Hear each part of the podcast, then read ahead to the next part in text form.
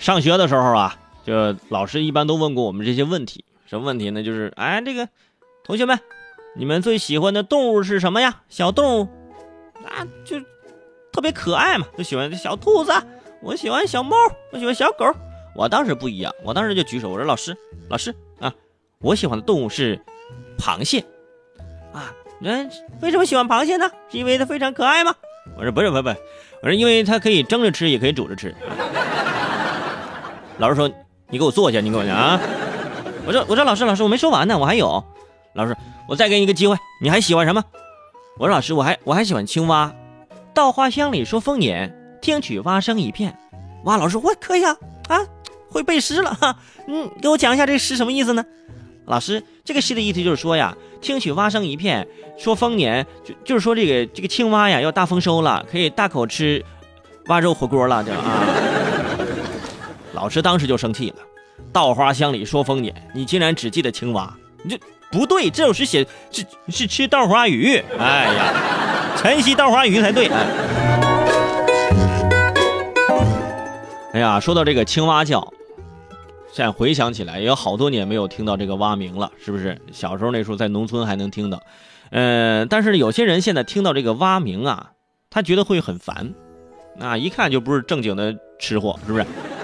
在朋友圈刷到，最近在海南三亚，有市民通过这个政府服务热线投诉，说自己所住的小区的河边啊，每天都传来阵阵蛙声，很吵，影响休息。啊哈，传来蛙声影响你休息。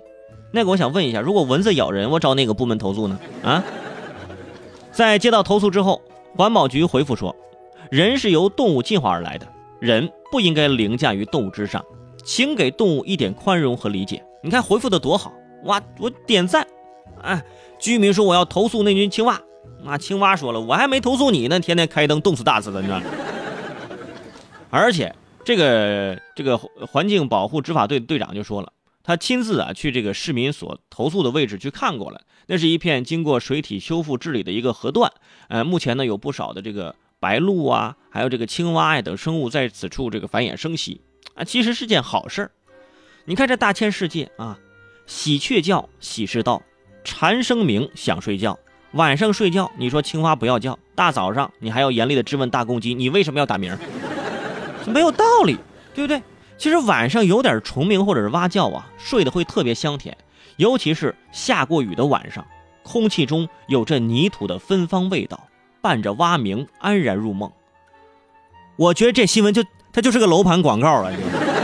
我好想去那买套房子呢，我听着蛙鸣可以入睡啊，因为现在对于城市的市民来说，这也是可遇而不可求的呀。